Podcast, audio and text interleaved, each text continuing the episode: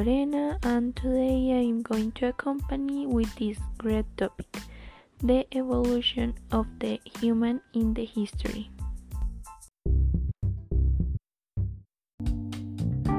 Okay, we are going to start. The human in the prehistory or the hominid.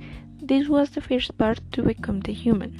First was the Australopithecus, then the Homo erectus, after that the Homo habilis, then the Homo neanderthal, to end in we are today, the Homo sapiens sapiens. The Homo erectus was the first to use the fire, and the Homo neanderthal was the first to speak using an articulate language. The human in the history has been at different epochs, which I mentioned above was the prehistory. Then in the Ancient Age was invented the writing. After that, in the Modern Age was discovered America, and ends in the current contemporary era.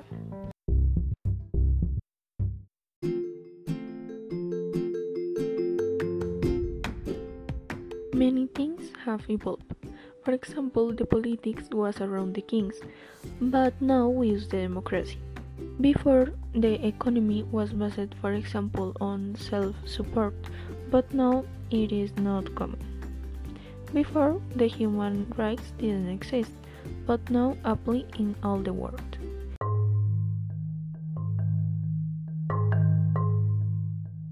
For me, the most significant aspect in the human evolution was the invention of writing. Because thanks to this, we can communicate more openly. And with writing, we can learn about the culture in early times. Also, with writing was create the books, which are very important in all the history for everything information they have.